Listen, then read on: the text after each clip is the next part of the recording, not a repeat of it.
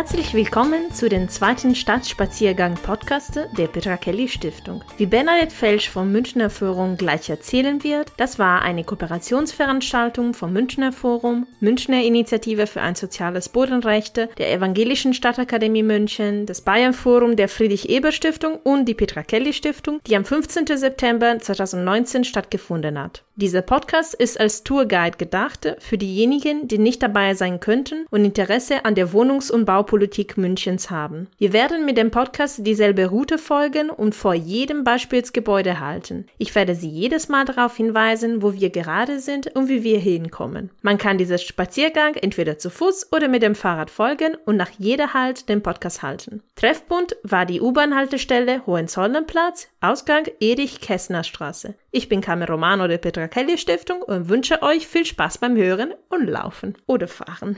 So, also wir machen eine äh, wohnungspolitische oder bodenpolitische Führung heute. Das ist die vierte Kooperationsveranstaltung, die wir machen. Jedes Mal ist der Andrang total groß, weil natürlich alle Leute die Frage beschäftigt, warum steigen denn die Mieten eigentlich in München immer weiter? Warum kann man sich keine Wohnung mehr kaufen als normaler Mensch? Und ja, meistens wird so getan, als wäre das einfach äh, so eine Sache, die man sowieso nicht ändern kann. Das wäre der Markt. Angebot und Nachfrage und so weiter. Aber es gibt durchaus Instrumente, mit denen man Einfluss nehmen kann als Staat, als Stadt, als Kommune.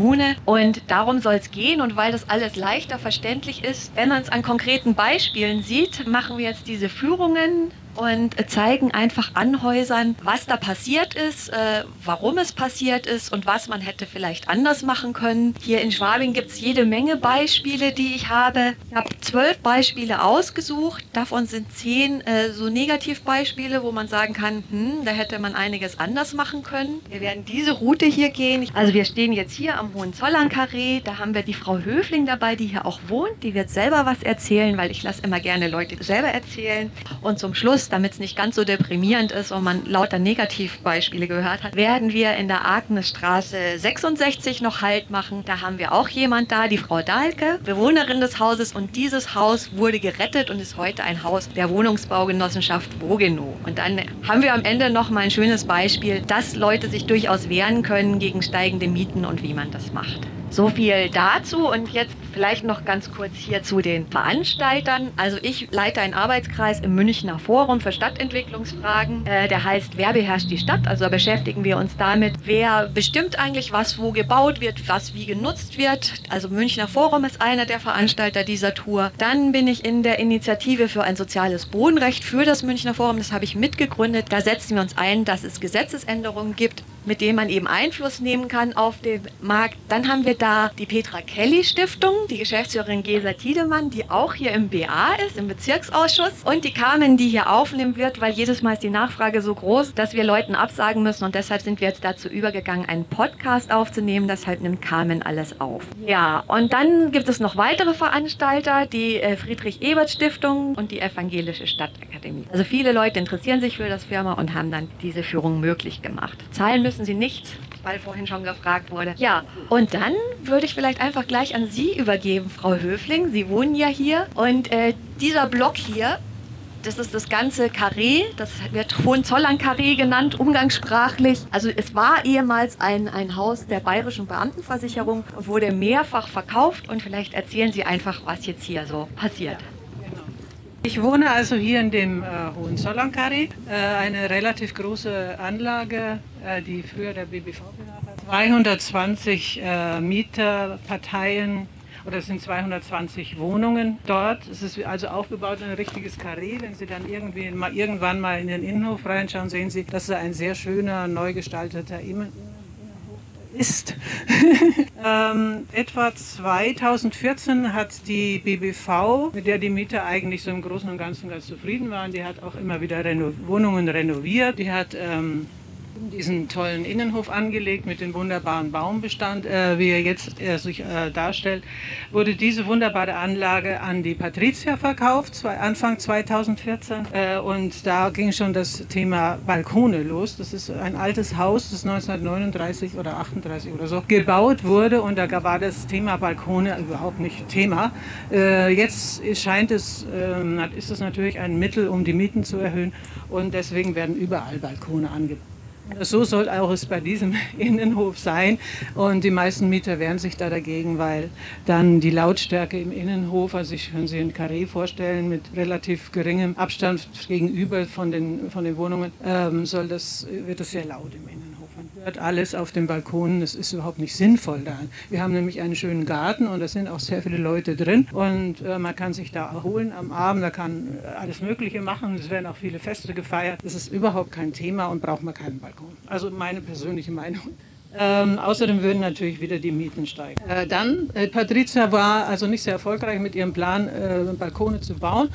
Aus irgendeinem Grund haben sie dann schlagartig mal die Fassade etwas angestrichen und vorher war es äh, nicht sehr ansehlich und ähm, sind wieder abgezogen. Haben verkauft an die Maximanuel Immobiliengesellschaft 2016. Und äh, dann, die hat sich also da etabliert, hat ein bisschen was äh, Nein, sie hat eben nichts modernisiert, sie hat gar nichts gemacht an den Wohnungen. Und jetzt plötzlich, ähm, Ende 2018, hat sie eine Modernisierungsankündigung losgeschickt an alle Mieter, die zur Folge haben wird, wenn es wirklich so durchgeht, dass äh, die Mieten teilweise verdoppelt werden. Das würde natürlich ein Ende vieler Mietparteien sein, in diesem Karree sein. Gleichzeitig werden, wenn Mieter schon gehen, äh, viele Wohnungen, das sind fast alles zwei Zimmerwohnungen an äh, Studenten oder an Leute, die sich das halt noch leisten können, zum fast doppelten Preis vermietet. Und die haben auch nur befristete Verträge. Ich persönlich weiß es nicht, ob sowas überhaupt ähm, legal ist, aber da müssen sich diese Mieter ja mit dem Mieterverein äh, in Verbindung setzen. Darf ich hier Frage stellen? Ja. Was kostet denn jetzt der Quadratmeter? Jetzt weiß ich es nicht genau, weil man da ja nicht so gerne drüber spricht, aber wahrscheinlich 18 Euro, 18 bis 20 Euro kostet er mittlerweile. Ich habe noch einen alten Mietvertrag und das ist also entschieden weniger. Mhm. Ja. Ich wohne jetzt schon 22 Jahre hier, aber ich bin genau am Mietspiegel schon. Ja. Mhm. Äh, da wird jede Mieterhöhung, die, äh, die wird natürlich auch immer gemacht und man versucht mehr und mehr zu ähm, bekommen. Äh, wende ich mich an den Mieterverein und dann rechnen wir das aus ähm, und äh, dann habe ich das letzte Mal die Mieterhöhung abgelehnt. Seitdem habe ich nichts mehr gehört. Ja, also diese, diese Modernisierung bezieht sich, wie könnte es anders sein, auch wieder auf Balkone, ähm, die teilweise sehr groß angesetzt sind. Auch das ist nicht äh, rechtens, habe ich jetzt gerade von einem Architekten erfahren. Die dürfen nicht äh, eine gewisse Größe überschreiten. Dann äh, will man eine energetische Sanierung, man will neue Wohnungstüren und was eigentlich wird sicher niemand was dagegen hat, äh, die Fenster sollen mal erneuert werden, die sicher schon teilweise 40 Jahre alt sind. Diese ganze Geschichte hat, hat, wird dann eben diese hohe, diese hohe, große Mieterhöhung zur Folge haben. Die meisten Mieter sind übrigens sehr äh, haben schon einen sehr langen Mietvertrag. Es sind sehr, sehr viele ältere Herrschaften noch in unserem Haus. Ich bin jetzt auch nicht mehr die Jüngste, aber ich ähm, habe mich, jetzt, hab mich jetzt schon sehr engagiert für unsere, äh, unsere Mietergemeinschaft, denn das ist ganz wichtig, wenn Sie solche, solche Sachen erfahren in Ihrem Haus, dann ist es sehr sinnvoll, sich mit dem BA kurz zu schließen und der kann Ihnen kann Sie beraten und der kann dann auch helfen, eine solche Mietergemeinschaft zu gründen. Das war bei uns aber dann gar nicht schwierig. Wir haben zwei Vorstände, die Schriftführerin bin ich und ähm, haben an fast alle, haben viele Mieter, sagen wir mal, die dabei sind, ungefähr die Hälfte. Ja? Und wenn es irgendwas zu informieren gibt oder wenn sich jemand beschweren will oder wenn man äh, dies und jenes besprechen will, dann machen wir entweder eine Versammlung oder ich informiere einfach schriftlich über E-Mail. Wir haben einen eigenen GMX-Account und das funktioniert so ganz gut ganz unproblematisch und haben. Eine Sache haben Sie, glaube ich, vergessen. Sie haben die Schreiben, dass diese Modernisierung gemacht werden sollen, kurz vor Silvester bekommen. Ja. Und das ist ein bisschen gemein, weil ähm, das Hauptproblem ist, warum die Mieten auch steigen oder eines, eine der vielen Ursachen ist, dass diese Modernisierungskosten umgelegt werden und zwar dauerhaft auf die Mieten. Und äh, viele Investoren haben dieses, diese Umlage quasi missbraucht bisher, um die Mieten zu steigern, um bewusst auch Mieter aus ihren Häusern zu vertreiben, um es dann wieder neu und teurer vermieten zu können. Und der Gesetzgeber hat jetzt letztes Jahr gesagt, der Bundesgesetzgeber, hm, da müssen wir ein bisschen äh, eine Bremse reinziehen. Also bisher durfte man 11 Prozent der Kosten umlegen und zwar dauerhaft. Jetzt darf man nur noch 8 Euro pro Quadratmeter umlegen maximal und es gibt eine sogenannte Kappungsgrenze. Also die Miete darf nicht um mehr als 30 Prozent oder irgendwie sowas steigen. Und diese Investor hier, also der Eigentümer, der wollte eben nicht unter dieses neue Gesetz fallen und hat deshalb noch drei Tage, bevor das neue Gesetz in Kraft tritt, an alle Mieter hier, und Sie sind sehr viele, ne? Wie viele ja, sind 220, Sie? Äh, 220 Miet Mietparteien alle 220 Mietparteien eben ein Schreiben geschickt und äh, damit gilt für die noch das alte Gesetz und äh, ja, der Mieterbund klagt dagegen. Kann ich auch gleich noch was dazu sagen. Wir haben dann den äh, Mieterverein gleich äh, informiert. Der Mieterverein arbeitet dann mit uns, jedenfalls die, die im Mieterverein äh, organisiert sind, auch mit mir zusammen. Und der hatte dann die Idee, eine Musterfeststellungsklage äh, zu organisieren, weil eben das eine so knappe Zeit ist vor einem neuen Gesetz und gleichzeitig die Modernisierung so lange dauert, die zieht sich also zwei, zweieinhalb Jahre hin, ob da nicht äh, das alles ganz ein bisschen auf äh, hölzernen Füßen oder tönernen Füßen steht. Ja. Und die Muster, das soll dann Mitte Oktober der Termin für die Musterfeststellungsklage sein. Ich hoffe natürlich, dass wir gewinnen und dann müsste äh, das neue Recht von 2019 in Kraft treten. Dieser Fall, der war auch schon in der Zeitung, in der Süddeutschen Zeitung gab es einen Artikel darüber und die Süddeutsche Zeitung hat natürlich auch den Eigentümer gefragt. Die wollten gar nicht antworten, die haben die Hausverwaltung vorgeschickt und die Hausverwaltung hat dann gesagt, sie nutzen bei weitem nicht das aus, was sie könnten und sie sehen ja eigentlich ganz, ganz großzügig. Das finde ich immer ganz pikant. Dann würde ich sagen, wir gehen einfach mal weiter. Wir gehen jetzt da über die Kreuzung und da ist dann unser nächstes Beispiel. Folgen Sie jetzt weiter die Erich-Kästner-Straße. Nach der Kreuzung finden Sie auf die rechte Seite das Nummer 38. Die Geschichten, die ich jetzt erzähle, ich arbeite zwar bei der Stadt und habe auch eine Zeit lang im Wohnungsamt gearbeitet.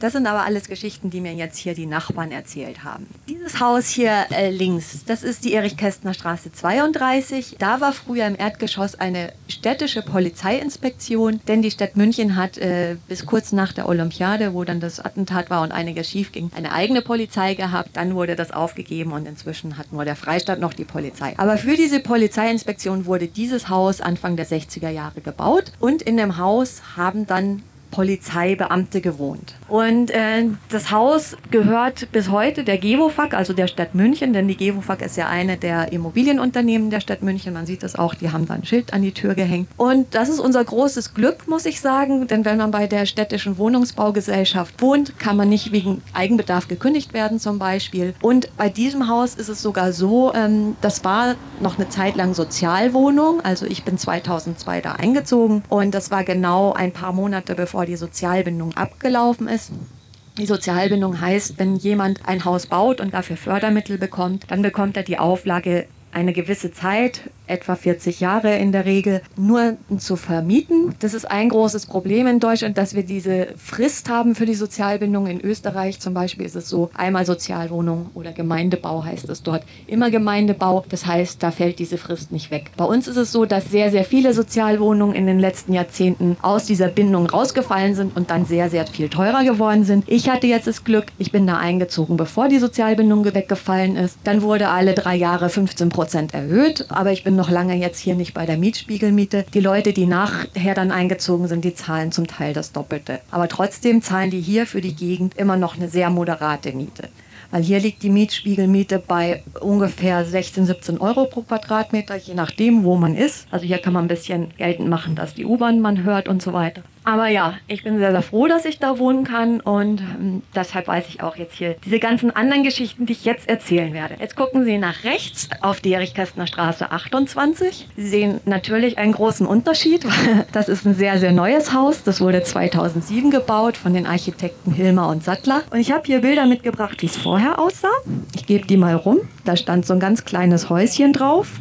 Und dieses Haus hat einer Familie gehört, die da drüben in dem Haus, was unsere nächste Station ist, das ihr auch gehört hat, einen Reifenhandel betrieben hat. Als ich eingezogen bin, stand das Haus schon leer. Es war äh, gegen eine Leibrente vom Sohn an ein Ärzte-Ehepaar vergeben worden, das Grundstück. Das Ärzte-Ehepaar hat zehn Jahre abgewartet. Das ist die sogenannte Spekulationsfrist, vor der man nicht verkaufen. Also man darf verkaufen, aber wenn, dann muss man Steuern zahlen. Wenn man zehn Jahre abwartet, muss man keinerlei Steuern auf den Gewinn bezahlen. Dann wurde dieses Haus gebaut von einem Bauträger. Das Ärzte-Ehepaar wohnt jetzt hier oben in den obersten zwei Etagen. Es hat vorher hier in dieser schönen Villa nebenan gewohnt. Die ist jetzt wieder vermietet. Und ja, ich glaube, für die war das ein ziemlich guter Deal mit dieser Leibrente für diesen Herren. Und äh, ja, im Prinzip hat der Rest des Hauses dann das Haus bezahlt. Und äh, ja, so läuft es dann eben. Also wenn sie damals Geld gehabt hätten oder so, dann hätten sie es genauso machen können und wären quasi gratis zu einer Wohnung gekommen. Ich habe mich damals erkundigt, wie viel denn die Mieten hier kosten. Also die, die sind alles Eigentumswohnungen, Teil ist aber auch vermietet. Das merkt man daran, dass da oft ein- und ausgezogen wird als in den anderen Wohnungen. Die billigste Wohnung damals hatte 130 Quadratmeter und hat 1,3 Millionen gekostet, was heute schon wieder relativ günstig wäre, wie wir nachher sehen. Dieses Haus wurde dann eben abgebrochen und was auch sehr schade ist, also hier wurde eben das Maximale ausgenutzt vom Grundstück, was die Abstandsflächen hergegeben haben. Da wurde auch sehr lange mit der Stadt herumdiskutiert, dass man wirklich das Maximum rausholen kann. Vorher war da ein sehr, sehr schöner Baum hinten drin, also sehr, sehr viele, aber einer war besonders schön, das war so ein Rotohrhorn, den sieht man hier noch. Der hat fast das ganze Grundstück überschattet. Oh ja, und das war ziemlich brutal, als sie den abgeholzt haben. Die haben den einfach mit einem Bagger so in der Mitte auseinandergeholzt. Und die haben zwar inzwischen nachgepflanzt, aber so schöne Bäume sind das natürlich nicht heute. Nochmal zurück zu diesem Haus, äh, in dem ich wohne. Da hat uns äh, neulich noch der Bürgermeister persönlich einen Brief geschrieben. Gute Nachricht für Sie als Mieterin der GEWOFAG. Sehr geehrte Frau Felsch, ich freue mich, Ihnen in meiner Funktion als Gesellschafter der GEWOFAG mitteilen zu können, dass der Münchner Stadtrat auf meine Initiative beschlossen hat, die Mieten städtischer Wohnungen ab dem 01.08.2000 für die kommenden fünf Jahre einzufrieren. Das heißt, Sie persönlich als Mieterin der GEWOFAG, dass Ihre Miete mindestens fünf Jahre lang nicht erhöht wird. Damit setzen wir konsequent Konsequenz unseren mieterfreundlichen Weg fort. Ich freue mich natürlich, dass jetzt die Miete mal fünf Jahre nicht erhöht wird. Allerdings würde ich sagen, dass einige andere Leute in München das deutlich nötig hätten, dass da die Miete nicht erhöht wird. Also ich glaube, es liegt auch ein bisschen an Wahlkampf.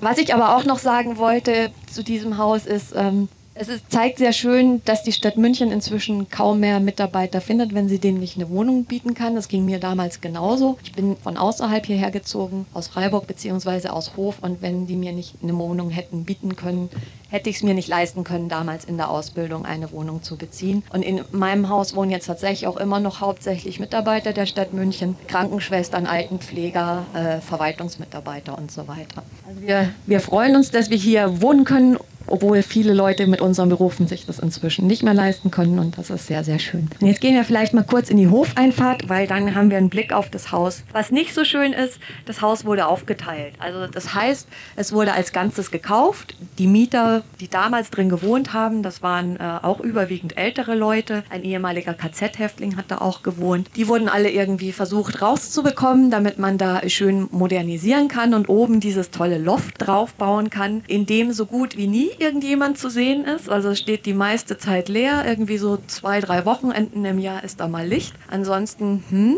es hat 1,7 Millionen Euro gekostet da oben. Es gibt eben Leute, die können sich das leisten. Aber die Frage ist, ist das der Wohnraum, den wir brauchen und haben wollen? Ähm, inzwischen geht das nicht mehr, dass man hier aufteilt, weil jetzt ist ihr Erhaltungssatzungsgebiet noch nicht sehr lange.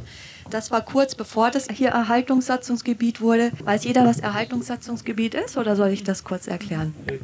Genau, also es gibt Gebiete in der Stadt München, äh, wo man festgestellt hat, dass die Gefahr groß ist, dass die angestammte Bevölkerung verdrängt wird. Das muss dann jedes Mal statistisch relativ aufwendig nachgeprüft werden, ob da tatsächlich eine Verdrängung stattfindet oder ob nicht sowieso die Mieten schon so teuer sind, dass äh, das sich nicht mehr lohnen würde. Und wenn es dann ein Erhaltungssatzungsgebiet ist, dann gibt es bestimmte Auflagen. Also wenn man dann modernisieren will, zum Beispiel, darf man nicht ein Doppelwaschbecken einbauen und keine Sauna. Also man darf keine Luxussanierung machen und man darf eben die Mieten nicht erhöhen über die ortsübliche Vergleichsmiete. Und was man vor allem seit kurzem nicht mehr darf, auch erst seit ein paar Jahren, ist eben diese Aufteilung, dass man ein Haus am Block kauft und dann die Wohnungen einzeln verkauft, was sehr, sehr lukrativ war, weil man hat so ein Haus oft für ja, 5 Millionen bekommen und dann hat man jede einzelne Wohnung für über eine halbe Million verkauft und dann hat man natürlich eine entsprechende Gewinnspanne gehabt.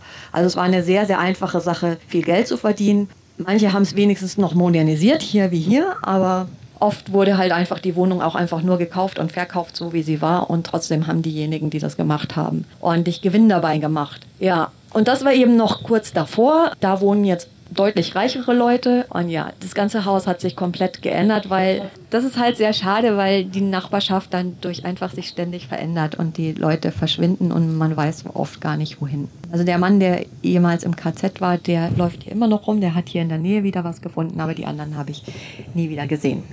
So, dann gehen wir jetzt einfach mal hier außen rum, dann können Sie das Haus noch von der anderen Seite anschauen.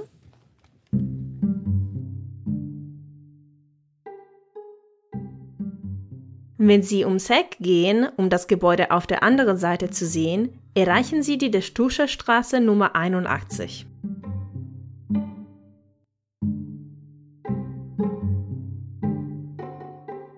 So, das ist jetzt das Haus, von dem ich eben erzählt habe. Wenn man noch auf Google Maps geht, sieht man hier noch den Reifenhandel. Also ist es noch nicht so lange her. Google Maps hat das aufgenommen im Juli 2000. 3 steht hier, wenn ich es richtig sehe. Also es ist auch ein guter Tipp, irgendwie mal auf Google Maps zu schauen oder Google Earth oder Street View heißt das, glaube ich. Äh, da sieht man ja 2008, wie schnell sich alles hier verändert hat. Weil ich gerade gefragt wurde zum Münchner Modell, wenn Sie darüber schauen. Mit darüber ist es den großen Eckgrundstück zwischen der des Dusches und der Angerer Straße gemeint. Das ist ein ehemaliges Gelände der Telekom und der Post. Das hat die verkauft. Und da hat dann tatsächlich die Stadt äh, die Auflage gemacht, dass da diese Münchner Mischung gelten muss. Also da sind 30 Prozent Sozialwohnungen, sozial gebundene Wohnungen und 30 Prozent äh, waren München-Modellwohnungen zum Kaufen und der Rest ist frei finanziert. Was bemerkenswert war, ich habe mich dann da auch mal hinbegeben und na, gefragt, wo denn diese günstigen Wohnungen sind. Die günstigen Wohnungen sind natürlich immer die, die nicht so attraktiv sind, die über dem Kindergarten genau liegen oder genau hier an der Straßenecke. Die, die teurer sind, sind dann die feineren. Also so läuft das dann. Und äh, die Post, die ist jetzt hier um die Ecke in die Angerer Straße, da gehen wir nicht hin. Die gibt es heute noch, aber die hat dann zurückgemietet, was ich glaube kein so guter Deal ist, aber das muss die Post selber wissen. Genau. Gut, wir gehen jetzt weiter die Fallmareier Straße hier runter und dann machen kurzen Abstecher links in die Herzogstraße, um uns diesen Hinterhof anzugucken. Kehren Sie zurück in der Erich-Kästner-Straße. Bei der ersten Kreuzung biegen Sie dann links in der Clemensstraße. Schon bei der nächsten Kreuzung biegen Sie dann rechts in der Falmereier-Straße und dann wieder rechts in der Herzogstraße. Der Eingang zu unserem nächsten Station liegt in der Apianstraße 8. Die ist gleich ums Eck gegenüber von Schwabinger Wassermann.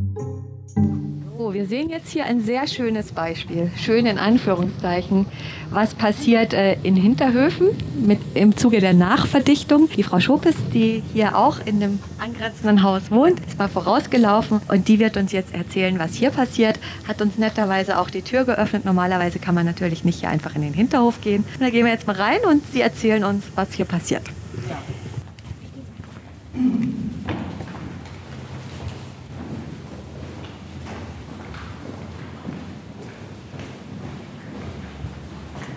Hallo. Hallo. Ja. Hallo. Alle zusammen. Vielleicht können wir uns ja hier mal so ein bisschen. Also, mein Name ist Bettina Schopis noch einmal. Ich wohne nicht in der Apianstraße 8 und auch nicht in der Herzog 84, sondern hier in diesem angrenzenden Haus in der Clemensstraße. Und äh, ich habe jetzt natürlich auch erst durch meine Nachbarn von dieser, äh, von dem Bauvorhaben erfahren und dadurch auch ein bisschen über die Geschichte dieses Hinterhofs erfahren, die mir nämlich bisher neu war. Ich kannte diesen Hinterhof nur von den Hoflohmärkten und fand den so wild romantisch und ist er ja auch immer noch und ja, befürchtenswerterweise, möglicherweise bald nicht mehr. Also zum Hintergrund, die beiden Grundstücke wurden irgendwann mal sozusagen zusammengelegt bzw. geöffnet und begrünt, beziehungsweise es gab also einen Plan, wie man das hier gestalten will, einen gemeinsamen und wie man das begrünt und auch einen Gestattungsvertrag, der dann all die Dinge regelte, auch zum Beispiel die gemeinsame Nutzung dieser Hofdurchfahrt und die gemeinsame Nutzung des Hofes als als Erholungsplatz etc. pp. Das Ganze ist zurückzuführen auf den Verein Urbanes Wohnen, der auch heute noch besteht und aktiv ist der hat das initiiert und wurde äh, mit vielfachen Preisen ausgezeichnet und für seine Aktion Grüner Hinterhof, das waren insgesamt vier Hinterhöfe, einer davon dieser hier, dieser gemeinsame, 1982 mit einem mit dem Frankfurter Baupreis ausgezeichnet. Die ganze Aktion, äh, sozusagen diese bundesweite Bürgerbewegung, urbanes Wohnen, ging aus von Köln und entstand 1968 und begann in München 1973. Ja, und äh, urbanes Wohnen hatte auch ganz am Anfang hier ihren Sitz gemeinsam mit der dazugehörigen Nachbarschaftshilfe. Also der, einer der Begründer von urbanes Wohnen oder wenn nicht überhaupt der Begründer, das weiß ich nicht ganz genau, Manfred Drum, der war für urbanes Wohnen zuständig und seine leider inzwischen verstorbene Frau, die hat diese Nachbarschaftshilfe hier initiiert und die beinhaltete Hilfe für die Nachbarn, also auf Kinder aufpassen, für alte Leute einkaufen gehen, äh, äh, Nachhilfeunterricht etc. Ja, und ähm, das leider Gottes steht jetzt alles auf dem Spiel. Ich habe davon erfahren durch eine Flyer-Aktion von den Nachbarn hier in der Apianstraße, kriegte also plötzlich mal in meinem Briefkasten war da so ein Schreiben, also dass das alles verschwinden soll. Es hat einen kleinen Moment gedauert, bis ich realisiert habe, dass das ja praktisch unser gesamtes Karree betrifft und dass das auch für mich ganz gravierend ist, weil ich wohne in der Dachgeschosswohnung, was hier so ein bisschen fast so klein aussieht. Das ist in Wirklichkeit, das sind jetzt alleine nur drei, diese drei Bergahornbäume, die ich von meinem Dachgeschoss aus sehe. Und wir wohnen, also in unserem Hinterhof ist der Hinterhof völlig versiegelt und ganz scheußlich. Also das heißt, diese grüne Lunge ist praktisch für das ganze Karree lebensnotwendig, würde ich jetzt mal sagen, in Zeiten des Klimawandels. Es ist für die Bewohner natürlich auch total wichtig. Es ist mindestens genauso wichtig für all die Tiere, die hier wohnen. Also hier gibt es Fledermäuse, hier hat, ähm, wohnt vielleicht nicht hier, hat aber sein Jagdgebiet, gibt es Waldkreuze, haben wir auch Fotos von. Es gibt natürlich Eichhörnchen, es gibt Mauersegler und verschiedene andere Vögel. Und für die würde natürlich dann auch unwiederbringlich der Lebensraum zerstört werden. Nicht zuletzt auch die für die Kinder der, der, der Spielplatz. Gibt ja einige Kinder hier. Wenn also dieses Bauvorhaben tatsächlich realisiert wird, was geplant ist und erstaunlicherweise von der Lokalbaukommission anstandslos durchgewunken wurde, prinzipiell. Es gab zwei Alternativanfragen. Einmal für angeblich Studentenwohnungen mit befristeten Verträgen und das die zweite Alternative ein Studentenwohnheim. Studentenwohnheim ist generell eigentlich schon abschlägig beschieden worden, also bleibt eigentlich nur noch die Variante Apartments, dass hier jemals Studenten einziehen werden mit befristeten Mietverträgen und entsprechenden Mietpreisen, auch angesichts der Kosten, die das Ganze dann verursachen wird, das wage ich schwer zu bezweifeln. Also was da geplant ist, kann ich Ihnen jetzt erst einmal sagen. In diese kleine Lücke soll ein viergeschossiges Haus gebaut werden, das dann so hoch ist bis zum Beginn des Kamines. Wie gesagt, mit, das ist ja sehr schmal, wie Sie sehen. Äh, es muss ja auch noch ein Treppenhaus rein. Also das heißt, eine Nachbarin in meinem Haus hat mal überschlägig ausgerechnet, diese Apartments werden vermutlich unter 20 Quadratmetern haben. Und dafür sollen insgesamt neun Bäume geopfert werden wovon allerdings nur fünf unter die Baumschutzverordnung fallen. Und das läuft dann heutzutage so, dann heißt es von der unteren Naturschutzbehörde, okay, dann müssen halt Ersatzpflanzungen getätigt werden. Das heißt, statt der 40 Jahre alten Bäume mit Stammumfang 1,40, die da geschützt sind, werden welche mit 20 Zentimetern Umfang gepflanzt, theoretisch. Das dauert dann auch wieder 40 Jahre, bis die mal so groß werden würden, theoretisch. Aber wenn Sie sich das jetzt hier anschauen, es gibt gar keinen Platz dafür. Das heißt, im Klartext, dann kann man sozusagen sich, ich, ich nenne es jetzt mal so, freikaufen. Dann bezahlt man pro Baum, was weiß ich, 800 Euro, sage ich jetzt mal.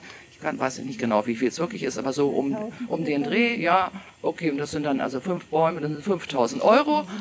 Und dasselbe ist mit, der, mit, der, mit den Stellplätzen. Es gibt keine Stellplätze und auch da können Sie, wenn Sie keine finden, hier in der Nähe, hier können Sie ja nichts hinstellen, können Sie dann Ersatzzahlungen leisten. Äh, der Bezirksausschuss Schwabing-West hat im Vorfeld einstimmig, also sämtliche Parteien einstimmig äh, dagegen entschieden und trotzdem hat es die Lokalbaukommission genehmigt, obwohl hier die Abstandsflächen nicht eingehalten sind, obwohl, wie gesagt, diese Problematik besteht, auch zum Beispiel mit den Stellplätzen von den Bäumen ganz zu schweigen. Und es ist auch, also für unser Dafürhalten oder von Architekten, waren sehr überrascht, wie schnell die ganze Sache durchgegangen ist. Und es gab auch schon Stimmen, die gesagt haben, ähm, ja, ob da nicht vielleicht noch irgendwie sozusagen andere Mächte am Spiel, im Spiel waren. Wir haben zum Glück auf unserer Seite äh, Frau Dr. Menges, CSU-Stadträtin, die mit der Tierrettung in der Herzogstraße 84 sitzt und die jetzt nochmal verstärkt nochmal probieren will, irgendwie Einfluss zu nehmen im Stadtrat. Das Problem ist nur leider Gottes, dass natürlich diese Entscheidung von, also dieser Vorbescheid von der Lokalbaukommission rechtsbindend ist. Also äh, selbst ein Dieter Reiter kann jetzt nicht einfach sagen, also das, das schmeißen wir jetzt über den Haufen. Also im Übrigen hat auch ein Architekt und ein Professor äh, für Architektur und Städteplaner hat einen offenen Brief an Dieter Reiter geschrieben, was für ein Irrwitz das ist aus seiner, aus einem, also aus planungsrechtlicher, also planungstechnischer Sicht sozusagen. Ähm, ja, gut, auch noch keine Reaktion. Wir hoffen ehrlich gesagt ein bisschen noch auf die bevorstehenden Kommunalwahlen. Und wir haben auch Kontakt schon bereits zu Politikern verschiedenster Couleur, also natürlich der bürgerlichen Parteien aufgenommen und mit verschiedenen Vereinen, also zum Beispiel Bund Naturschutz etc., PP, Presse. Es gab Artikel über uns in der Süddeutschen, es gab einen sehr treffenden Kommentar in der Süddeutschen. Natürlich gibt's ja immer diese Problematik beziehungsweise die, diese, diesen Widerspruch zwischen Wohnraum schaffen und, und, und, und Bäume erhalten, ja. Aber ähm, wie auch dieser Kommentar das ganz richtig geschrieben hat, also man muss das einfach dann äh, bei den Behörden einfach auch mit einem gewissen Augenmaß machen, weil man es sich sonst einfach mit Teilen der hier der Zivilgesellschaft dann verscherzt. Und so sehe ich das ehrlich gesagt auch. Und äh, ja. Deshalb kämpfen wir hier auf allen Fronten und hoffen auf Erfolg. Und selbst wenn wir keinen Erfolg haben sollten, kämpfe ich persönlich ehrlich gesagt um die Sache an sich weil diese Art von wahnwitziger Nachverdichtung, gerade in diesen total dicht besiedelten Stadtteilen wie, wie Schwabing und, und, und Max Vorstand, das nimmt immer mehr überhand. Aus wem besteht denn die Lokalbaukommission? Wer ist denn das und in welchem Lokal treffen die sich? Und, äh äh, Was die Lokalbaukommission anbetrifft, ehrlich gesagt, ich bin ja auch jetzt komplett neu in, in, in diesem soll ich sagen, Business quasi, ja. Also ich, ich, ich bin zum ersten Mal in meinem Leben zur Bezirksausschusssitzung gegangen äh, und, äh, und all das, das ist für mich sozusagen, um Angela Merkel zu zitieren, Neuland, ja. Ähm, also die Lokalbaukommission, die besteht aus verschiedenen Behörden und dann gibt es so Unterabteilungen, zum Beispiel die untere Naturschutzbehörde, untere Denkmalschutzbehörde, glaube ich. Äh, äh, der BA äh, Schwabing West, beziehungsweise der Vorsitzende, Dr. Klein, hat hatte nochmal, nachdem dann dieser Vorbescheid positiv war, an die Lokal Lokalbaukommission beziehungsweise den, den Chef Cornelius Mager einen Brief geschrieben. Soweit ich weiß, äh, ist ja Schweigen im Walde, ja. Und das Lokal sitzt, soweit ich weiß, in der Blumenstraße. Ja, also die Lokalbaukommission ist die Behörde, wenn Sie eine Baugenehmigung haben wollen. Dann gehen Sie da hin und stellen einen Bauantrag und dann prüfen die das Baugesetzbuch im Prinzip durch. Und ähm, die müssen Ihnen auch eine Baugenehmigung geben, wenn Sie im Innenbereich bauen, wie hier, im Außenbereich nicht. Das ist das einzige Kriterium. Und Sie haben eigentlich auf eine Baugenehmigung auch einen Rechtsanspruch. Erst recht, wenn Sie die schon zugesagt haben, wie das hier eben der Fall war. Das ist der Hintergrund dazu. Wie soll das praktisch gehen? Alles durch diese wunderschöne Einfahrt. Nein, nein, nein, das also. Ja, also das wird üblich so gemacht, wenn man so einen Hinterhof bebaut. Äh, man muss sagen, in München sind die Hinterhöfe noch relativ luftig. Wer schon mal in Berlin war, da sind die Hinterhöfe sehr oft zugebaut und das ist tatsächlich ein sehr großes Problem, wenn es in den Hinterhäusern mal brennt, mhm. wie dann die Feuerwehr da rankommt. Und gebaut wird in der Regel so, dass man einen riesigen Kran aufstellt und halt alles lauter Fertigbauteile über das Haus drüber hieft und dann hier einfach aufbaut. Ähm, worauf ich noch hinweisen möchte, hier gibt gibt es eine ganz tolle Internetauftritt, die heißt www.hinterhofretten.de und auch einen Instagram-Auftritt. Das habe ich nämlich gesehen, da bin ich überhaupt aufmerksam geworden hier auf die Initiative, mit der sie sich versuchen zu wehren. Und sie waren auch ein paar Mal in der Zeitung, in der Abendzeitung und auch in der SZ, wenn ich es ja, richtig genau. gesehen habe. Ja. Vielen, vielen Dank für ja. den Einblick, ja, dass Sie uns hier reingelassen haben. Darf ich hier noch kurz was erzählen, bevor wir wieder rausgehen, weil es ja gerade so schön schattig ist. Wenn wir hier durch die Tür wieder rausgehen, schauen Sie mal, werfen Sie einen Blick auf das Haus schräg gegenüber. Das ist die Herzogstraße 87. Und wenn man da genau hinschaut, dann sieht man, da steht ein Laden im Erdgeschoss leer, aber nicht nur ein Laden, da sehen auch einige Wohnungen sehr leerstehend aus. Darf man in München eigentlich nicht machen, denn in München gilt das Zweckentfremdungsrecht. Das heißt, man darf Wohnungen nicht leer stehen lassen. Was ist jetzt da drüben passiert? Da wohnt eine Familie drin, ein älteres Ehepaar mit einer auch schon älteren Tochter. Und ja, die sagen halt, nee, wir brauchen diese Wohnung alle für uns alleine. Und äh, das Wohnungsamt sagt da hin und wieder, äh, so geht das nicht. Also maximal eine Wohnung pro Person. Aber die anderen müssen sie vermieten. Und was passiert dann? Die schalten Anzeigen und wenn ein Mieter kommt, ich bin dann selber mal hingegangen, habe da mal angerufen, dann wird einem halt erzählt von der Dame so, ja, hier wollen sie nicht wohnen, hier ist es total laut, da ist nämlich gegenüber der Wassermann und dann merkt man halt schon, ja, da will man nicht wirklich wohnen. Und ja, damit kommen die durch. Aber das ist halt die Frage. Gilt dieses Eigentümerprivileg wirklich so weit, dass man ein ganzes Mehrfamilienhaus für sich alleine bewohnen darf in der Stadt oder eben nicht? Also rein rechtlich kann man relativ wenig machen, aber äh, ethisch gesehen ist es schon problematisch, finde ich. Ja. Danke, dass Sie erzählt. So, ich würde sagen, die Zeit dringt ein bisschen, wir gehen weiter. Also wir gehen jetzt hier raus, sagen nochmal vielen, vielen Dank. Haben alle unterschrieben, die unterschreiben wollten? Ich glaube schon. Wir gehen jetzt da raus, dann werfen Sie mal einen Blick auf das Haus Nummer 87 in der Herzogstraße und dann gehen wir weiter in die Fallmareier Straße. ja.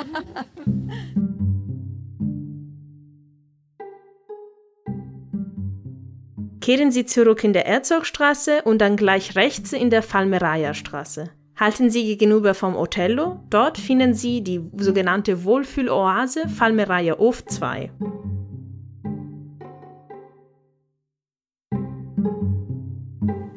bestimmt, worum es jetzt geht, hier um die Wohlfühloase Falmereier Hof 2. Ich habe hier ein Bild, wie es hier bis vor wenigen Monaten noch aussah. Da war hier dieses kleine Häuschen. Es war eine kleine Glaserei im, im Hinterhof und damit war das Grundstück auch schon voll. Und was da jetzt gebaut werden soll, sehen Sie ja da. 17 sehr exklusive Eigentumswohnungen und ein Laden in diesem riesigen Ding. Wenn man auf die Website schaut, äh, sieht man auch, wie es dann ausschauen soll. Also es wird alles komplett zugebaut.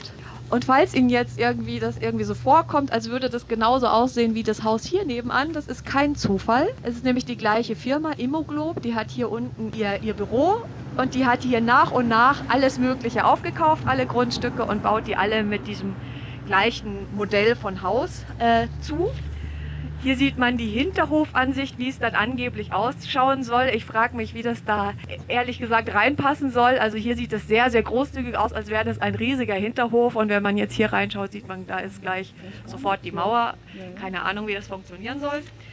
Und äh, Sie fragen sich jetzt wahrscheinlich, was kosten hier die Wohnungen? Also es ist zum Beispiel im Angebot ein Penthouse im Fallmareier Hof 2 für 2.640.000 Euro für drei Zimmer und 105 Quadratmeter, aber mit Balkon und Terrasse. Ja, ein Schnäppchenpreis. Oder eine idyllische Gartenwohnung im Nebenhaus für schlappe 1,88 Millionen Euro für 2,5 Zimmer und ganz, ganz günstig die 1,5 Zimmer Wohnung, die kostet nur 850.000 Euro für 46 Quadratmeter. Also ich habe mir dann auch mal von denen den Katalog schicken lassen, haben dann das hier Wow. Und äh, das erste ist, äh, da werde ich aufgefordert, ganz ausführlich drüber nachzudenken, weil sie haben natürlich Verständnis, dass das nicht ganz billig ist, aber man bekommt auch ganz viele tolle Sachen dafür. Und wenn man auf die Website schaut, ähm, da haben sie einen, nennen sie selber Walk of Fame.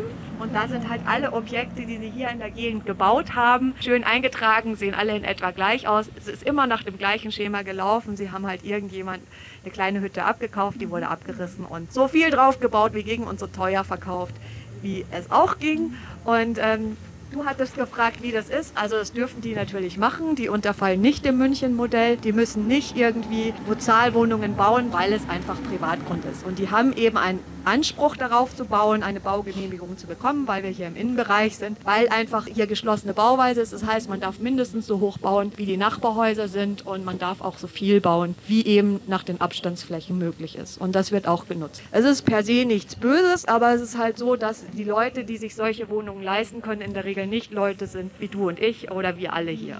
Das ist einfach das Problem, dass sich dadurch das Viertel hier komplett ändert und gerade wenn hier ein Investor so ein Grundstück nach dem anderen aufkauft. Das ist, was ich hier dazu zu sagen habe. Äh, wenn wir jetzt weitergehen, sehen Sie, dieses Haus haben die gebaut, dann das da vorne an der Ecke, dann das da vorne an der anderen Ecke und dann sind wir auch schon in unseren nächsten. Dann gehen wir jetzt weiter in die Hohenzollernstraße. Die Hohenzollernstraße ist auch sehr interessant.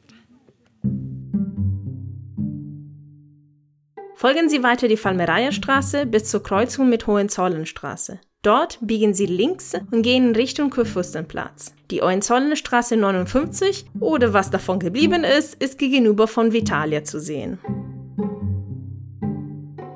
Hohenzollernstraße 59.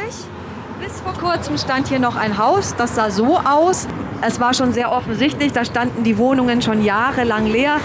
Nur in den Erdgeschossen, im Erdgeschoss waren die zwei Läden noch so an einen Trödelmarkt oder sowas vermietet. Also hier ist auch wieder von Google Maps von 2008, aber es sah bis zum Ende, also es sah noch runtergekommener aus am Ende. Das ist jetzt abgerissen. Ähm, es ist so ein typischer Fall. Äh, jemand hat da mit spekuliert also hat das Haus äh, absichtlich nicht mehr vermietet, die Wohnung, sobald jemand rausgezogen ist, hat dem Wohnungsamt immer äh, gesagt, ja, ja, ich baue dann, ich baue dann. Und das ging halt Jahr um Jahr um Jahr. Es ging viele Jahre, äh, mindestens zehn, würde ich jetzt schätzen im Nachhinein. Und am Ende war das Haus eben komplett leer. Es war auch keine Augenweide mehr hier. Äh, es hat mehrfach den Besitzer gewechselt, der da investiert hat. Äh, und jedes Mal ist das halt auch ein Grund, weshalb das Wohnungsamt wegen Zweckentfremdung und Leerstand dann nichts machen kann, weil dann wird wieder ein Papier vorgelegt, dass da was passieren soll und dann passiert eben doch nichts. Und was wird jetzt hier gebaut? Auch was sehr, sehr Schönes. Hier wird jetzt entstehen neues Wohnen in Alt-Schwabing, was sehr lächerlich ist. Hier ist Schwabing West, hier ist nicht Alt-Schwabing. Alt-Schwabing ist auf der anderen Seite von der Leopoldstraße, aber so ist es natürlich immer, wenn geworben wird. Und hier wird gebaut vom Apartment bis zur Maisonette. Ein Zimmer ist hier zu haben für 536.800 Euro netto. Und ja, dann steht hier natürlich alles Mögliche, was für eine tolle Ecke das ist. Hier ist der Elisabethmarkt in der Nähe und Altschwabing, alles andere als von gestern wird da geworben. Also hier wird entstehen ein Vorderhaus mit einer Ladeneinheit und 19 Wohnungen sowie ein Hofhaus mit fünf Wohnungen miteinander verbunden durch einen grünen Innenhof, der inmitten der um urbanen Umgebung Wohnen im Grünen bieten wird zeitlos ausgestattet, dauerhafte Attraktivität. Also so wie es immer läuft, wenn es Privatgrund ist, wird das Maximale einfach da rausgeholt. Und inzwischen ist es schon echt ein großes Problem auch für die Läden. Wir gehen jetzt mal in die andere Richtung, geben auch mal das Bild von früher rum. Also man hat schon längst festgestellt, dass hier in der Hohenzollernstraße viele, viele Läden sich auch die Miete gar nicht mehr leisten können, weil natürlich Vermieter versuchen, vor allem über die Ladenmieten hier auch Geld reinzubekommen. Die Hohenzollernstraße ist mehrfach ausgezeichnet worden als eine der schönsten Einkaufsstraßen München und jedes Mal, wenn es einen Preis gab, sind aber auch entsprechend die Preise hochgezogen. Und hier ist jetzt ein ständiger Wechsel. Wenn Sie einmal durchgehen, da stehen auch ständig Läden leer und das ist einfach sehr, sehr schade. Es gibt noch ein paar Fahrgeschäfte, die hier schon ewig sind. Zum Beispiel der Feinkostladen von Johanna Schweiger, die ist seit 1956 da und hat noch einen alten Mietvertrag. Oder die sogenannte Strumpftante, die hat auch noch überlebt. Und die Kunstoase, die ist da hinten dann im Keller, die ist da seit 1984. Die sagen aber alle drei, sie könnten sich das auch inzwischen nicht mehr leisten, wenn sie nicht eben die alten Mietverträge und faire Vermieter haben. Und die alle haben auch Angst, was passiert, wenn dann die Erben kommen und wenn die dann nicht diese fairen Mieten weiter anbieten. So, wir würden jetzt weitergehen, weil es hier doch ziemlich laut ist. Wir gehen jetzt hier quasi auf die Rückseite von diesem Block, den man sieht. Da ist dann das Haus, wo Christian Ude aufgewachsen ist und da erzähle ich auch was. Jetzt kehren Sie in Richtung Falmereierstraße zurück, aber Sie sollten die Hohenzollernstraße kehren und in die Isabella-Straße gehen. Bei der ersten Kreuzung biegen Sie links in der Bauerstraße. Unsere nächste Station befindet sich in der Bauerstraße 9. Wir stehen jetzt hier vor der Bauerstraße 9, der Bauerstraße 10 und 12. Das sind auch so Häuser. Also ich habe hier dieses Haus, in dem ist Christian Ude aufgewachsen, da oben in der obersten Wohnung in der Dachetage. Er hat mal erzählt, er hat da immer den Liftboy gespielt, wenn da Gäste von seinen Eltern kamen. Und ich möchte mal kurz vorlesen, was er hier kürzlich der Frankfurter Allgemeinen Sonntagszeitung erzählt hat. Er, er, wurde gefragt, Herr Ude, können Sie mir etwas zu Ihrer Wohngeschichte erzählen? Und dann hat er geantwortet, ich bin 1947 in Schwabing geboren, in der Bauerstraße 9. Das war ein Sechser im Lotto, weil das Haus einer kurhessischen Stiftung gehörte. Als Mieter glaubte man, das sei noch sicherer, als selber Eigentümer zu sein. Nach dem dritten Auto, das abends heimgekommen ist, konnten wir Kinder dann auf der Straße Völkerball spielen, denn wir wussten, jetzt kommt keins mehr. Ja, hat sich ziemlich geändert. Auch dieses Haus ist inzwischen nicht mehr im Besitz der Kurhessischen Stiftung. Auch das wurde mehrfach verkauft, allerdings auch erst vor kurzem. Sie können nachher mal aufs Klingelschild schauen. Es wohnen da auch sehr berühmte und prominente Leute drin. Was ich damit sagen will, Es ist nicht ein Problem der kleinen Leute, verdrängt zu werden oder gekündigt zu werden oder das befürchten zu müssen. Es betrifft inzwischen auch sehr reiche und auch sehr prominente Leute. In den beiden Häusern hinter uns das gleiche Spiel, das sind die Bauerstraßen 10 und 12. Ich habe leider keine näheren Infos dazu bekommen. Ich weiß aber auch, vor zwei Jahren wurde dieses Haus auch verkauft. Da liefen plötzlich Leute rum. Die Mieter wurden misstrauisch und haben dann versucht, irgendwie eine Mietergemeinschaft zu gründen, haben das auch gemacht. Hier hat gekauft der Investor die Rock Capital Group GmbH, ein Immobilienprojektentwickler aus Grünwald, der sich auch schon in Giesing nicht hervorgetan hat, fair mit den Mietern umzugehen von den Wohnungen, die sie gekauft haben. Ja, und äh, verkauft hat es eine Versicherung, das, die AXA-Versicherung, der hat das vorher gehört. Was möchte ich hiermit sagen? Also viele, viele Immobilien gehören irgendwie uns allen auch, weil wir alle versichert sind und weil sehr viele Versicherungen für die Altersvorsorge und so weiter auch in Immobilien investieren und sich jetzt, wo es so wenig Zinsen am Kapitalmarkt gibt, sie aber verpflichtet sind, Garantiezinsen auszuzahlen für unsere Versicherungen, gezwungen sind, Immobilien zu verkaufen, damit sie sich das überhaupt noch leisten können. Und das ist wohl auch hier passiert und dann hat eben diese Grünwalder Firma das gekauft und seither sind hier alle so in Unsicherheit, was passieren wird, weil man eben weiß von anderen Objekten, dass die nicht fair umgegangen sind mit den Mietern. Ich weiß nicht, was jetzt der aktuelle Stand ist. Ich habe leider auch niemand hier von dem Haus erreicht. Ich wollte auch, dass hier jemand was sagt. Ist leider nicht gelungen und deshalb gehen wir jetzt einfach mal weiter runter die Bauerstraße. Folgen Sie jetzt die Bauerstraße bis zu Ende an der Kreuzung mit der Hiltensperger Straße. Biegen Sie dann links in der Hiltensperger Straße und dann wieder rechts in der Orscheldstraße. Hier biegen Sie dann wieder links in der Zentner Straße und halten Sie mit den Rücken zum Nordbad. Das Restaurant ist heute Teil der Pizzeriakette L'Osteria.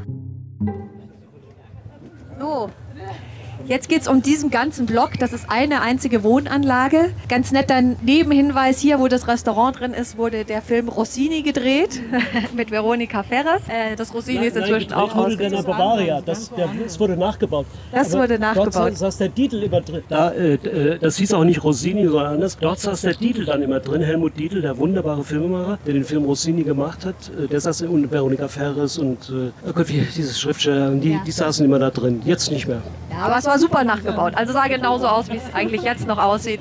Aber es geht um diese Wohnanlage. Hier ist uns, äh, als ich noch im Wohnungsamt war, also vor 15 Jahren aufgefallen, dass da auffallend viele Wohnungen leer standen. Dann haben wir ermittelt. Ich habe, wie gesagt, ins Grundbuch geschaut und äh, da gesehen, das hat jetzt eine luxemburgische Firma gekauft. Dann waren wir natürlich alarmiert. Ich kannte auch jemand, der hier wohnt, äh, habe die auch mal gefragt und die hat gesagt, ja, bisher ist nichts passiert. Aber die vermieten halt einfach nicht mehr neu, wenn jemand auszieht. Was ein deutliches Zeichen dafür ist, dass jemand schnellstmöglich weiterverkaufen will und je mehr Wohnungen leer stehen, desto teurer kann man dann auch wieder verkaufen. Es ist recht gut gegangen. Wir hatten einen Herrn, der heute noch hier wohnt, bei der letzten Führung durch die Max-Vorstadt dabei. Der hat mir dann erzählt, äh, sie hatten zwar alle ein bisschen Bammel, aber diese luxemburgische Firma hat recht bald wieder weiterverkauft an jemand anders und der hat dann die Wohnungen einfach wieder neu vermietet und es ist den Mietern nichts passiert. Die Mieten sind nicht extrem gestiegen. Also es kann auch mal glimpflich ablaufen, wenn so ein Investor auftaucht und dann schnell wieder verkauft. Derjenige hat aber auch äh, viel Gewinn gemacht, diese Luxemburger Firma. Wie viel darf ich aber nicht sagen.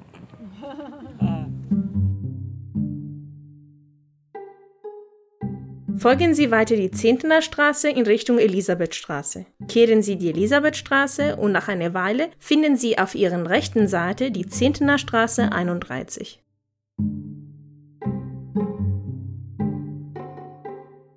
Hier stehen wir vor der Zehntner Straße 31, ein schönes grünes Haus. Wenn Sie hier gucken, residiert darin die Ludwig-Maximilians-Universität. Es ist ein schönes Beispiel für Zweckentfremdung im öffentlichen Interesse. Denn äh, es gibt das Zweckentfremdungsrecht, das habe ich vorhin schon erzählt. Man darf Wohnraum nur zum Wohnen benutzen eigentlich, es gibt Ausnahmetatbestände. Einer dieser Ausnahmetatbestände ist, wenn sich eine Institution, die ein öffentliches Interesse nachweisen kann, äh, dem Wohnungsamt erklärt, dass sie diese Wohnungen unbedingt braucht, um sie anderweitig zu nutzen, dann kriegen die in der Regel auch eine Genehmigung. Und das ist hier passiert. Die LMU hat hier nach und nach mehrere Wohnungen Anträge für gestellt, die dann auch immer bewilligt wurden. Und inzwischen besetzt sie dieses ganze Haus. Also hier sind Wohnungen verloren gegangen im öffentlichen Interesse. Und wir gehen jetzt weiter. Äh, wenn Sie da nach links schauen, sehen Sie die Kreuzung Tengstraße, Agnesstraße. Das ist die Wohnung, wo der Monaco Franz im Film gewohnt hat.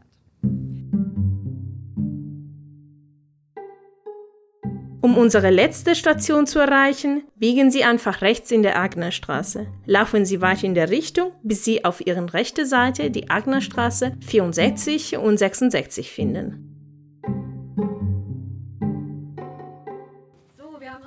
Allerletzte Station erreicht und mit Absicht habe ich die als letzte gewählt, nachdem jetzt so viele deprimierende Beispiele hatten, würde ich am Ende gerne noch was Schönes und Positives sagen. Die Frau Dahlke wohnt in dem Haus und äh, das gehört inzwischen der Rogeno.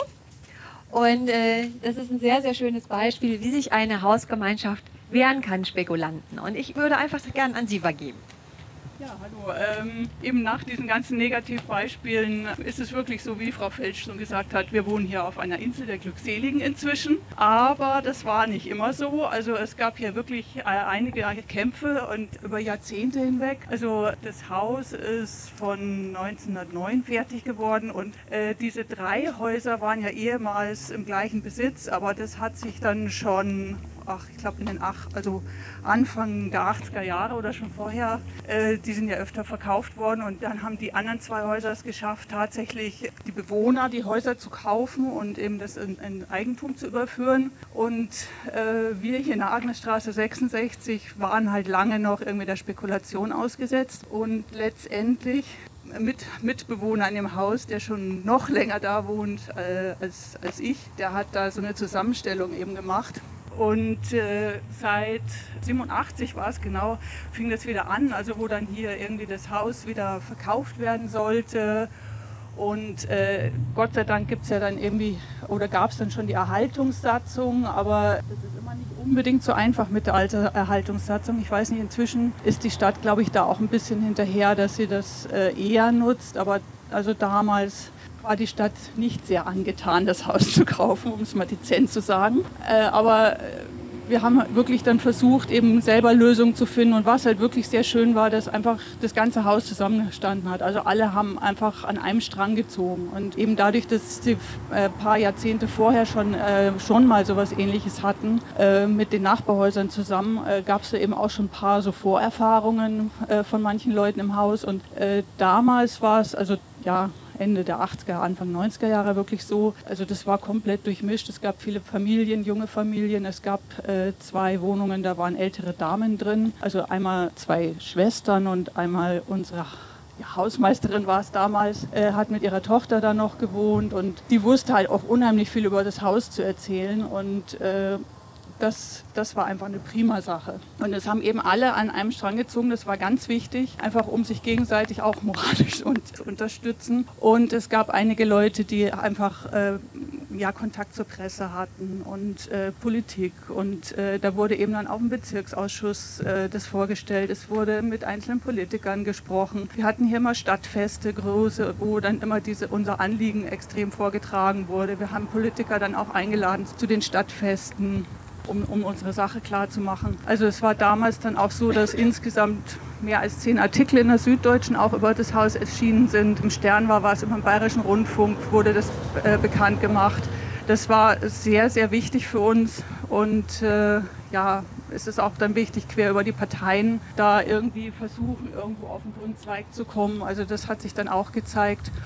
Und äh, das war nach, äh, letztendlich dann auch so ein bisschen Druckmittel, um, um die Stadt zu überzeugen, äh, die, äh, ihre Vorkaufsrecht auszuüben. Also wir hatten vorher auch schon äh, verschiedene Modelle entwickelt, eben um eine, naja, freundliche Übernahme des Hauses äh, zu gestalten. Also sprich, dass wir das halt selbst kaufen, wie das die Nachbarhäuser getan hatten was halt nicht so einfach war, weil viele Leute sich das halt hinten und vorne nicht leisten konnten. Aber wir hatten da echt ein ganz gutes Modell mit Partner, Patenkäufern und so weiter aufgestellt. Also das hätte schon gestanden und die Stadt hat sich dann aber doch noch überzeugen äh, lassen, äh, dieses Vorkaufsrecht auszuüben. Aber in der ersten Reihe dann war das wirklich so, ähm, dass sie von uns verlangt haben, einen ja, wirklichen Notarvertrag zu machen über einen möglichen Kauf des Hauses über fünf mehr als 5 Millionen D-Mark waren es damals noch, und auch eine Bürgschaft für 2 Millionen abzugeben, wirklich mit einem notariellen Vertrag. Und äh, das war schon, fanden, fanden wir schon relativ happig, haben wir aber wirklich gemacht. Und allein dieser Notarvertrag hat ja schon 18.000 Euro gekostet. Aber netterweise hat die Stadt sich nach zwei Jahren ungefähr war es, äh, dann doch noch durchgerungen, ihr Vorkaufsrecht auszuüben ohne Bedingungen. Also ohne dass wir da finanziell im Hintergrund stehen. Und hat dann auch das Vorkaufsrecht ausgeübt und das war 1990. Also da haben wir uns schon wahnsinnig glücklich gefühlt. Ich meine, weil hier es gab, gab äh, diverse Kündigungen im Haus. Also der äh, potenzielle Käufer ein Münchner Freiherr äh, wollte sich im Obergeschoss, also sprich die zwei obersten Wohnungen plus Dachgeschoss, äh, eine Privatwohnung bauen, hieß es immer. Ob, das wirklich, ob er wirklich jemals eingezogen wäre, wissen wir nicht. Aber er hat deswegen eben die zwei Mietparteien oben gekündigt. Hat dann im Laufe der ganzen Geschichten aber auch noch drei Wohnungen gekündigt und äh, das war irgendwann schon, naja, fast lustig. Mit einem gewissen Galgenhumor musste man es schon nehmen. Also oben gab es eine Mietpartei, die hatten dann irgendwann fünf Kündigungen. Wegen, erst wegen Eigenbedarf, dann wegen, äh, weil der offizielle Mieter seine Lebensgefährtin mit in die Wohnung genommen hat. Äh, dann wegen einer Pressekampagne und ich weiß schon gar nicht mehr, dann noch normal. Also ja, irgendwas. Also das war wirklich irgendwann schon nur noch Galgenhumor. Und es gab natürlich auch diverse Gerichtsprozesse. Also das zog sich. Wir hatten auch in unserer Wohnung wirklich eine fristlose Kündigung über mehr als zwei Jahre. Also es ist keine sehr schöne Situation, wenn man immer so im Zweifelsfall in zwei Wochen ausziehen müsste. Und äh, das war auch schon so weit, dass ein Gerichtsvollzieher bestellt war, den wir dann kurz vor knapp dann wieder irgendwie äh, abwickeln konnten. Und äh, ja, eben deswegen waren wir dann wahnsinnig glücklich, als die Stadt dann das Haus gekauft hatte 1990. Aber es stellte sich dann ganz schnell raus, noch nicht ganz der, der glückseligen Hafen ist. Äh, nachdem in der Erhaltungssatzung zumindest damals auf jeden Fall drin stand, dass die Stadt dieses Haus wieder reprivatisieren muss. Und wir hatten aber auch schon zuvor Kontakt zu Vogino, weil die Vogino war damals ähm, Anfang der 90er, ich glaube 92 oder 93 ist die Vogino gegründet worden äh, in München. Äh, schon Kontakt zu Vogino und äh, es war halt in der Zeit auch immer so, die Vogino hat ein Haus gesucht als neue Genossenschaft in München und wir haben einen sicheren Hafen oder eine Genossenschaft gesucht, also irgendwie, um hier sozialverträglich wohnen bleiben zu können.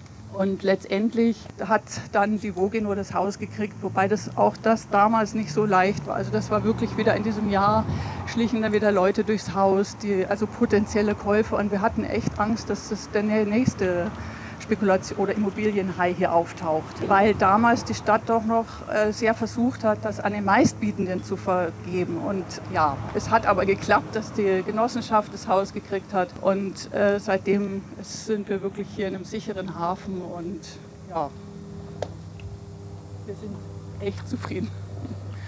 Genau, was ich noch ergänzen möchte ist, ähm, Sie haben schon angesprochen, die Stadt, wenn sie das Vorkaufsrecht ausübt, ist noch nicht, man, noch nicht gerettet, weil die Stadt ist verpflichtet, das steht im Gesetz in der Erhaltungssatzung, wieder zu reprivatisieren. Also jemanden zu suchen, der das Haus kauft und dann sozialverträglich vermietet. Und ähm, Sie haben gesagt, der Freiherr steht hier schön in der Chronik, der hat das Haus für vier Millionen damals gekauft. Und dann finde ich schon sehr interessant, dass die Stadt von Ihnen dann als Mietergemeinschaft mindestens fünf Millionen verlangt hat. Das war ja dann schon gestiegen. Genau, das war schon gestiegen.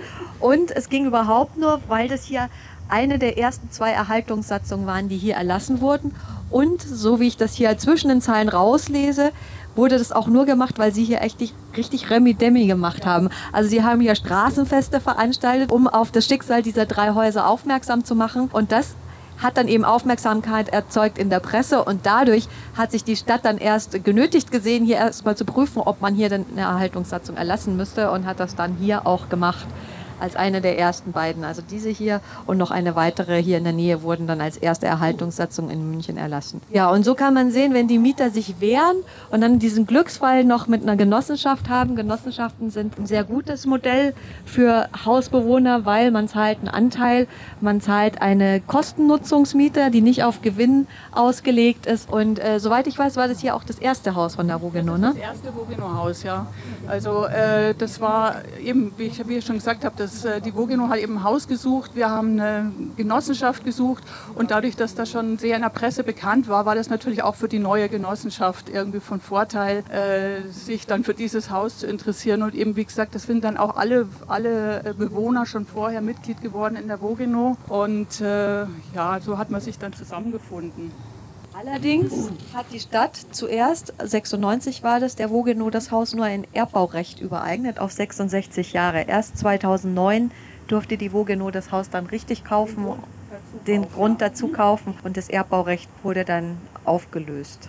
So viel zu dem Haus. Ich finde, es ist ein sehr schönes Beispiel. Wenn man sich wehrt, kann man auch Erfolg haben und dann wohnt man auf der Insel der Glückseligen hier.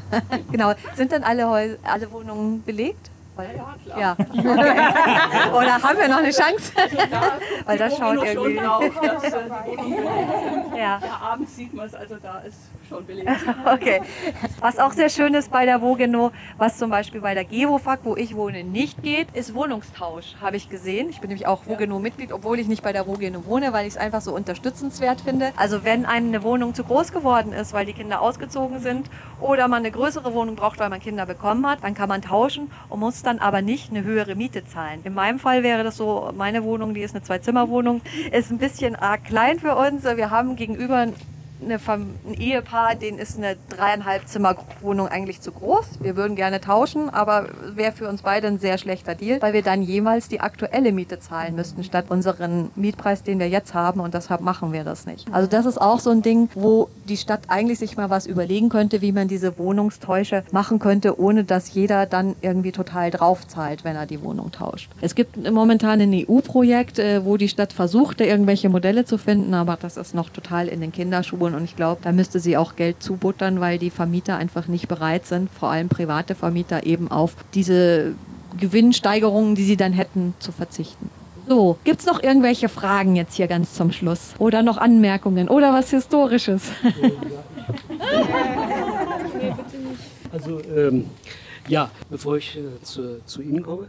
Ähm, ich finde, ich finde diese, diesen Kampf äh, von, von Mietergemeinschaften wie, wie den Ihren hier in dem Haus und, und die anderen Sachen, die wir gesehen haben, äh, ist wunderbar. Auch äh, immer die äh, Einbeziehung mit, mit, mit dem Bezirksausschuss. Aber das sind Einzelkämpfe. Also ich denke, ähm, natürlich ganz wichtig ist so das Volksbegehren, das äh, im November startet, Mietervolksbegehren, initiiert von der bayerischen SPD und vom bayerischen Mieterbund. Aber äh, das sind die äh, sozusagen legalen oder offiziellen Sachen. Aber was ganz wichtig ist, ist halt massenhafter Druck von unten, von der Straße, äh, der dann auch in den Medien und in, äh, in, den, äh, in der Presse äh, Widerhall findet. in München gibt es zum Beispiel das Bündnis Ausspekuliert, ein breites Bündnis, die sich also wehren gegen diese ganzen Sachen. es gibt die Mieterstammtische monatlich oder, oder alle alle zwei Monate in den einzelnen Stadtteilen, äh, wo man äh, auch berichten kann über das, was einem widerfährt oder, oder was man ändern möchte, die äh, auch sehr aktiv sind. Und äh, ich erinnere zum Beispiel an die Demonstration im letzten, äh, im letzten Herbst äh, mit, mit, äh, im Oktober mit 11.000 Leuten ausspekuliert, wo also ganz viele dabei waren, auch, auch das, das Münchner, der Münchner Mieterbund und so weiter. Ähm, also das Bündnis ist, ihr seid alle eingeladen. Ich bin auch, also nicht offiziell jetzt hier, ich arbeite da ein bisschen mit, aber mache auch nicht so viel. Ich, ich, gar nicht, ich heiße Rudi Knaus, arbeite manchmal da bei den ausspekulierten Leuten mit, weil ich finde das ganz wichtig, die Wohnungssituation Situation. Bin aber jetzt nicht so, äh, ich bin jetzt nicht so ein wahnsinnig offizieller. Äh, da, äh, da kann der Chris Schwarzenberger mehr zu sagen, dem gebe ich gleich das Mikrofon. Und äh, ich danke Ihnen, ich mache zum ersten Mal bei so einer Stadtteilführung mit. Das ist natürlich auch mein Stadtteil hier. Sie haben das fantastisch ja, gemacht. Danke, danke.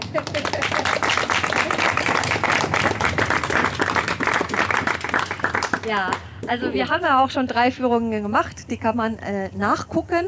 Also beim letzten in der Max-Vorstadt, da hat äh, Carmen auch schon einen Podcast gemacht und es wurde auch gefilmt und die beiden anderen davor, wo nicht ich geführt habe, sondern meine Mitstreiter Christian Stupker und Christiane Thalgott aus der Initiative für ein soziales Bodenrecht. Das ging durch die Au und was war das andere? Glockenbachviertel. Äh, da gibt es auch Filme. Also auf der Seite vom Münchner Forum, bei euch, auf der Petra Kelly Seite und bei der Friedrich-Ebert-Stiftung und bei der Evangelischen Stadtakademie sind die Filme eingestellt. Da kann man die nachgucken für die Führung, die man verpasst hat. Äh, wir haben auch auch schon mitgemacht, war ausspekuliert. Wir planen auch weiter bei euch mitzumachen und du willst noch was dazu sagen, ne?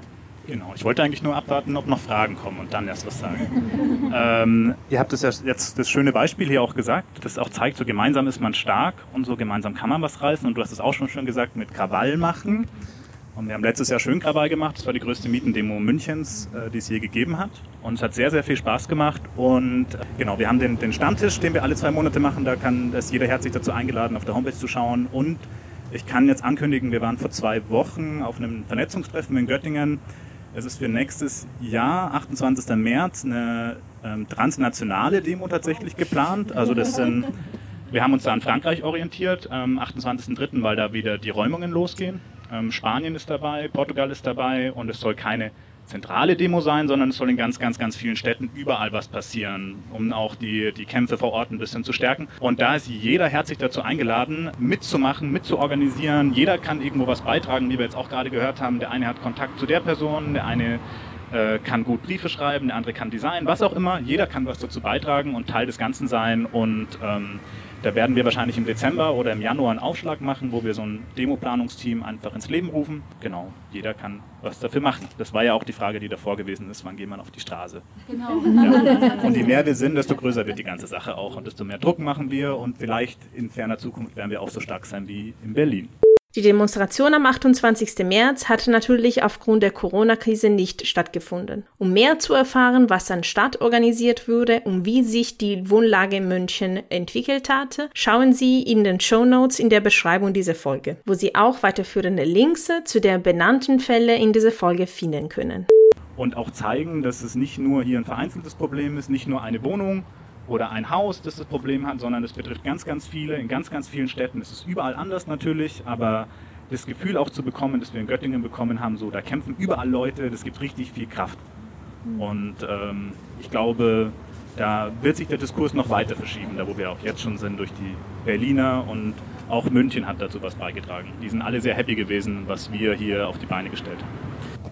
Gut, dann vielen, vielen Dank euch allen und Ihnen allen fürs Kommen, fürs Interesse. Ich hoffe, Sie haben was gelernt und erfahren. Ich finde immer an konkreten Beispielen merkt man viel besser, wie es läuft und was besser laufen könnte. Und dann wünsche ich Ihnen allen noch einen schönen sonnigen Restsonntag. Dankeschön.